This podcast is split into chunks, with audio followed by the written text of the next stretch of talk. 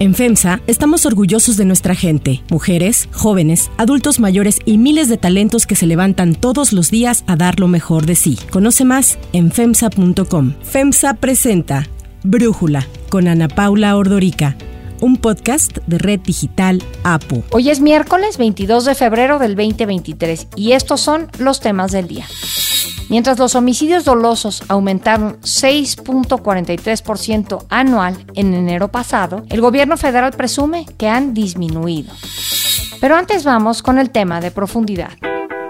El día de ayer en la Corte de Brooklyn, en Nueva York, el exsecretario de Seguridad Pública, Genaro García Luna, fue declarado culpable de cinco cargos relacionados con narcotráfico, delincuencia organizada y falsedad en declaraciones. Este martes, los 12 miembros del jurado, de manera unánime, declararon, más allá de toda duda razonable, culpable al exfuncionario federal. Tres de los cinco cargos por los que fue juzgado tienen que ver con el delito de conspiración internacional para transportar, importar y distribuir cocaína. Otro, de pertenecer a una empresa criminal y uno más por declaraciones falsas ante la autoridad migratoria. Con cada uno de los cargos en su contra podría alcanzar una condena mínima de 10 años o una máxima de cadena perpetua. Será hasta el 27 de junio cuando el juez de la Corte de Brooklyn, Brian Cogan, dará a conocer la sentencia precisa. La esposa de Genaro García Luna, Cristina Pereira, acompañada de sus dos hijos y del abogado César de Castro, escucharon la decisión de los miembros del jurado. Después de conocerse la decisión, las reacciones empezaron a surgir. El vocero de la presidencia, Jesús Ramírez Cuevas, publicó en su Twitter que los crímenes en contra del pueblo no serán olvidados nunca. El dirigente de Morena, Mario Delgado, pidió que en México se investigue a fondo a Genaro García Luna. Vamos a pedirle a las autoridades mexicanas que se haga una investigación a fondo, porque no es posible que se le juzgue y se le encuentre culpable en los Estados Unidos y en México permanezca impune. Y que esa investigación vaya a fondo y que incluya al jefe político y administrativo de Genaro García Luna, el expresidente Felipe Calderón. Durante las cuatro semanas que duró el juicio, testificaron en contra del exsecretario narcotraficantes sentenciados. La mayoría coincidió que el exfuncionario federal estaba inmiscuido con el crimen organizado y lo acusaron de recibir sobornos del cártel de Sinaloa. Durante el juicio, el abogado de Genaro García Luna siempre sostuvo que los testimonios no aportaban pruebas y en eso sostenía su defensa. Al respecto, el presidente Andrés Manuel López Obrador dijo lo siguiente. Sus abogados sostienen que es inocente, quienes lo acusan no cuentan con pruebas y que se están valiendo de testigos protegidos que tienen también antecedentes. No ha habido pruebas así, vamos a decir, fehacientes. Genaro García Luna fue detenido el 10 de diciembre del 2019 en Dallas, Texas, cinco meses después de que fuera sentenciado Joaquín El Chapo Guzmán. Tres años más tarde inició su juicio. Ahora habrá que esperar a junio para conocer el veredicto de la sentencia. El análisis. Para profundizar más en el tema, le agradezco a Nadia Sanders, periodista, editora de reportajes en La Lista, que está justamente en Nueva York y ha estado siguiendo todos los detalles de este juicio, en donde se le ha dado todo el seguimiento, poder platicar con nosotros. Nadia, ¿qué pensaste cuando el jurado declaró de forma unánime que Genaro García Luna era culpable? La verdad es que yo pensé que iba a haber una decisión dividida en cuanto a algunos cargos, pero sí fue una sorpresa que en los cinco delitos que le imputó el Departamento de Justicia fue hallado culpable y consideraron que hubo, pues eso, que el gobierno le ofreció suficiente evidencia para probar los delitos que se le imputan, que es un vínculo con el cártel de Sinaloa y es tremendo. Y más allá de que estamos trabajando, más allá de que él haya sido declarado culpable y probablemente puede enfrentar una condena de cadena perpetua, Ana Paula, es como desnudó este juicio a México, como desnudó y nos puso de frente el nivel de penetración del narco en todos los niveles sociales, medios de comunicación, corporaciones de seguridad, desde el nivel local, la Ciudad de México, el aeropuerto, sobornaban a todos, Ana Paula. Qué bueno que lo comentas, Nadia. A mí me parece dolorosísimo, porque veo a muchos en México celebrando este veredicto y hablando de justicia, pero bueno, yo pienso pues justicia que se está practicando en Estados Unidos, no en México, y justicia que expone a México, no a ningún otro país. Pero más allá de eso, pues tú estuviste ahí, este, este juicio duró cuatro semanas. ¿Qué nos puedes platicar de estas cuatro semanas? Sin duda hubo testimonios como mucho más impactantes que otros. El primero fue el de Sergio Villarreal Barragán, el grande, un tipo de verdad de dos metros de altura, que llegó aquí a la corte vestido con un traje y corbata, como si fuera un un hombre, un empresario que va a solicitar un crédito bancario tal vez a una institución, pero que en realidad era un hombre que decapitaba personas, ordenaba masacres, desaparecía también a, personas en México y era lugarteniente primero de, del Señor de los Cielos para el cártel de Juárez y después para Arturo Beltrán Leiva y llegó aquí como si fuera una persona normal, un hombre de 60 años promedio y que además se encuentra en libertad. Eso fue de las cosas que más me impactaron, que los delincuentes y narcotraficantes que han provocado mayor impacto en nuestro país, en la crisis que vivimos de violencia, de dolor, de heridas, de desaparecidos, de masacres, de campos de exterminio, se presentan aquí como personas libres, vestidas de traje, porque eh, lo de la justicia en Estados Unidos también lo pondría muy entre comillas sin corchetes. El grande se encuentra en libertad actualmente en Estados Unidos, tiene solamente cumplió 10 años en prisión y Jesús el Rey Zambada, el Mayo Zambada también se encuentra en libertad. Él pasó solamente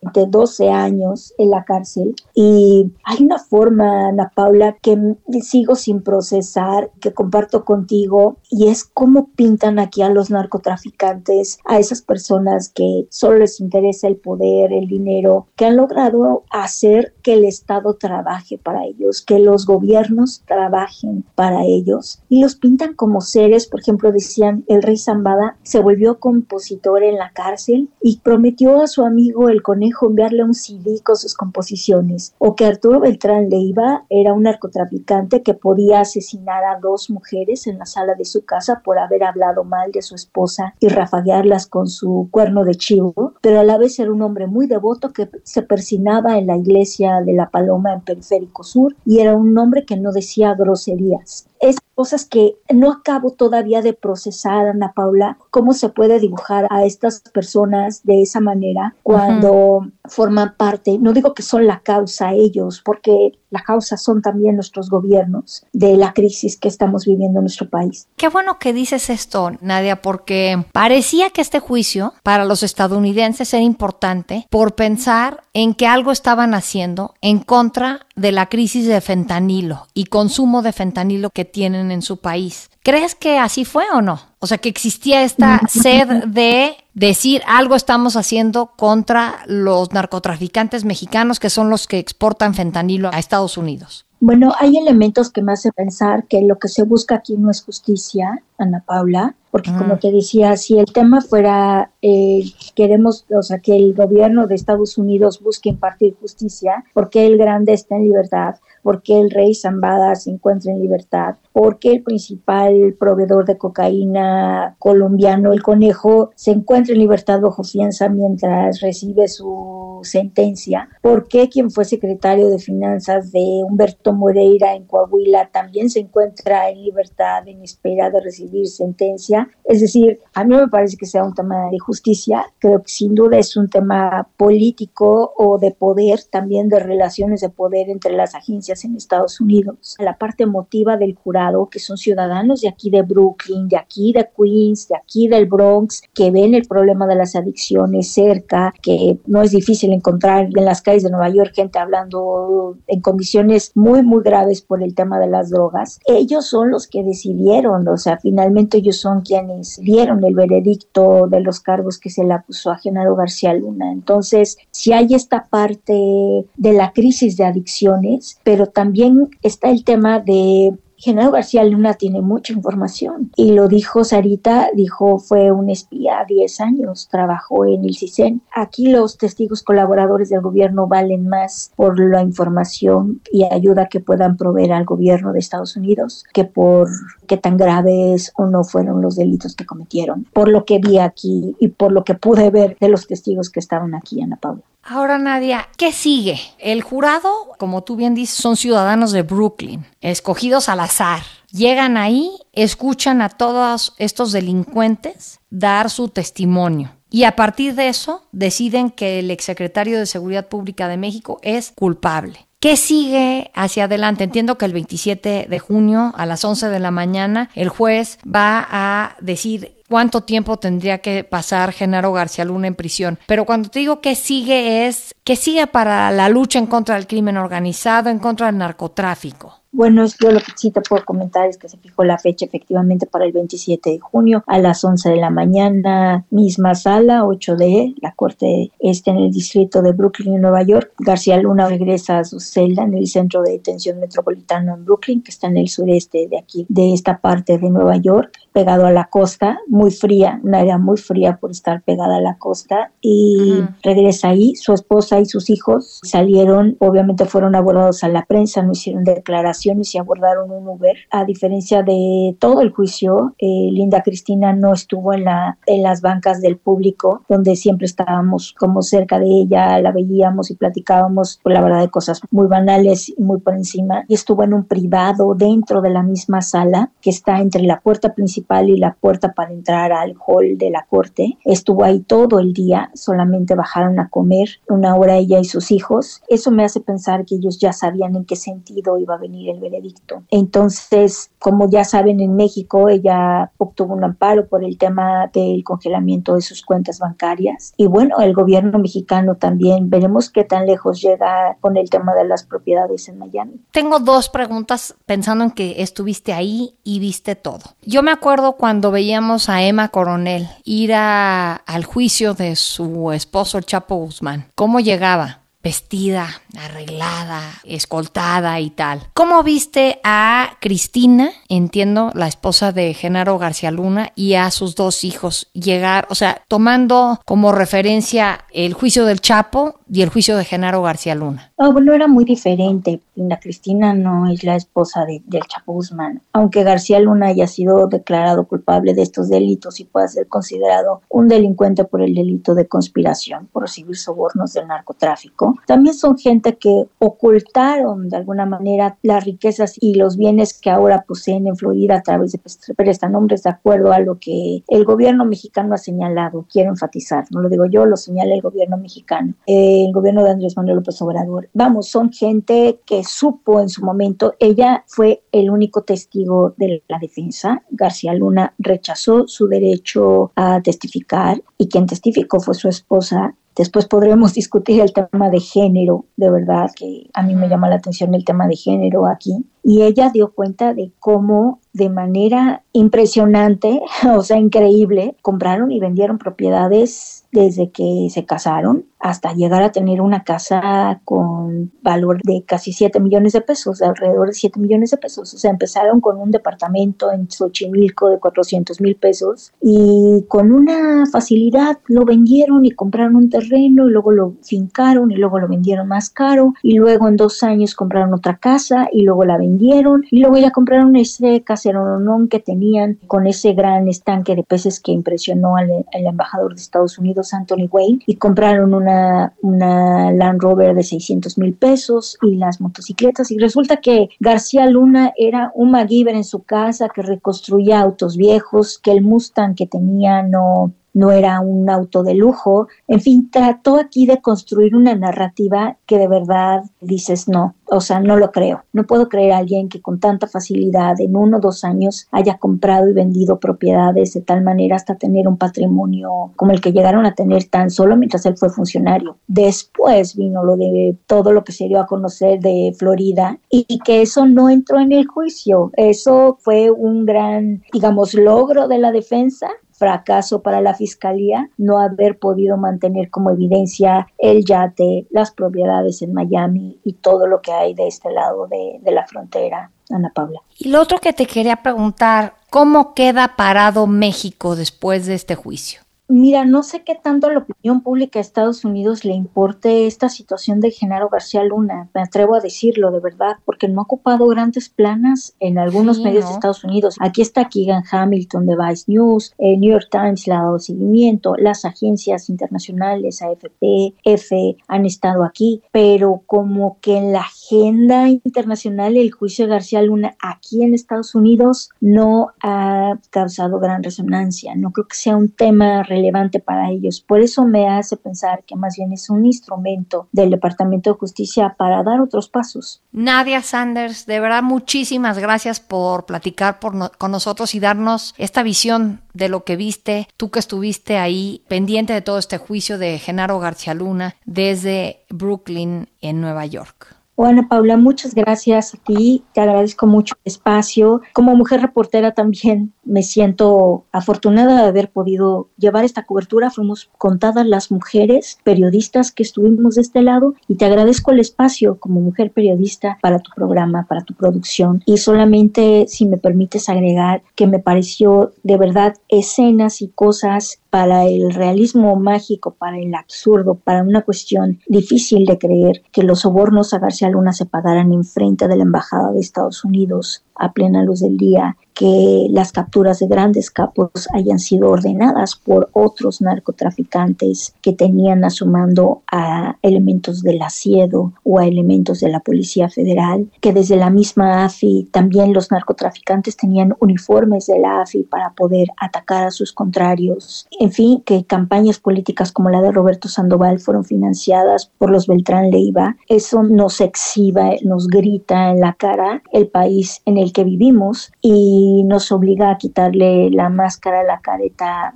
a las personas, yo no diría que son funcionarios, Ana Paula, o que son servidores públicos, diría que son personas que están ocupando puestos de poder y que evidentemente no están sirviendo a la gente, no, no están sirviendo a la población. Con eso todavía que todavía estoy acabando de procesar toda esta información que se vertió acá, me, me quedo, Ana Paula, y muchas gracias a ti. Gracias de verdad, Nadia. Si te gusta escuchar Brújula, te invitamos a que te suscribas en tu aplicación favorita o que descargues la aplicación Apo Digital. Es totalmente gratis y si te suscribes será más fácil para ti escucharnos. Además, nos puedes dejar un comentario o calificar el podcast para que sigamos creciendo y mejorando para ti. Hay otra noticia para tomar en cuenta. 1. Violencia. A pesar de que el discurso del gobierno federal se ha centrado en señalar que ha disminuido las cifras de violencia e inseguridad en los casi cuatro años que lleva el gobierno de Andrés Manuel López Obrador, los homicidios dolosos subieron 6.43% anual en enero pasado. En el primer mes del año se registraron casi 2.600 asesinatos, es decir, un promedio de 83 homicidios al día comparado con los 2.500 homicidios de enero del 2022, cuando entonces el promedio fue de 78 casos por día. Sin embargo, el gobierno federal optó por comparar los homicidios de enero con el máximo histórico que ocurrió en julio del 2018 para así poder presumir una disminución del 16%. Así lo dijo Rosa Isela Rodríguez, secretaria de Seguridad Pública. Las víctimas de homicidio doloso hay una disminución importante con respecto a los años anteriores. Para Brújula, Alejandro Ope, experto en temas de seguridad, nos habla sobre las cifras que el gobierno federal presentó. Esto rompe un poco la narrativa que traía el gobierno federal de una disminución gradual pero sostenida de los homicidios. Lo que muestra es que realmente el año pasado hubo una caída en el primer trimestre y que luego se aplanó la curva y lo que estamos teniendo en los meses recientes va a un pequeño rebote. De nuevo, el punto de fondo es que seguimos en una meseta, alta meseta homicida con 2.800 a 3.000 homicidios por mes. Hay meses buenos, hay meses malos, pero más o menos por ahí andamos. Es un número extraordinariamente elevado y no le hemos encontrado la cuadratura al círculo para disminuir estos números de manera significativa en los últimos 15 años. Según los datos del gobierno federal, en materia de feminicidios se reportaron 72 en enero, 11% menos que en enero del año pasado. Sin embargo, Alejandro Ope nos explica el comportamiento que tiene este delito. Es importante señalar, este, los feminicidios muchas veces suben y crecen por razones de registro del delito y no necesariamente por cambios en el delito subyacente. ¿Qué quiero decir con esto? A ver, no todos los homicidios de mujeres se clasifican como feminicidios. Tienen que cumplir una serie de condiciones que marca la ley. Tienen que tener características específicas. Solo más o menos la cuarta parte de los homicidios de mujeres se clasifican como feminicidios. Y las prácticas para clasificar o no un homicidio de una mujer como feminicidio es heterogénea en el territorio nacional y es heterogénea en el tiempo. Es decir, hay eh, fiscalías que registran muchos, muchos homicidios de mujeres con feminicidios y algunas que prácticamente no lo hacen. Entonces realmente no sabemos bien a bien qué está pasando con eso, con ese delito específico. Es mucho más útil para ver cómo ha evolucionado la violencia de género, la violencia contra la mujer, es ver los homicidios de mujeres, no solo aquellos que son clasificados como feminicidios. Y eso, los homicidios de mujeres siguieron creciendo el año pasado. Yo creo que ese es el dato importante. Y en este año siguen creciendo, aunque ritmo. Para cerrar el episodio de hoy los quiero dejar con música de Natalia Lafourcade. De todas las flores que sembramos, solo quedan unas encendidas. Natalia Lafourcade realizará una gira por Europa, Sudamérica y Estados Unidos con el álbum Un canto por México. Esta gira iniciará en julio. La cantante y compositora mexicana ha recibido tres Grammys y recientemente estuvo en los premios Goya rindiendo homenaje al cineasta Carlos Saura. No me importa si eres hombre o si eres mujer. Yo te veo como un ser de luz de cabeza. Yo soy Ana Paula Ordorica. Brújula lo produce Batseba Feitelson. En la redacción, Perla Argueta. En la coordinación y redacción, Christopher Chimal. Y en la edición, Cristian Soriano. Los esperamos mañana con la información más importante del día. Oxo, Farmacias ISA, Cruz Verde, Oxo Gas, Coca-Cola FEMSA, Invera, Torrey y PTM son algunas de las muchas empresas que crean más de 245 mil empleos tan solo en México y generan valor como parte de FEMSA. FEMSA presentó Brújula con Ana Paula Ordorica, un podcast de Red Digital APO.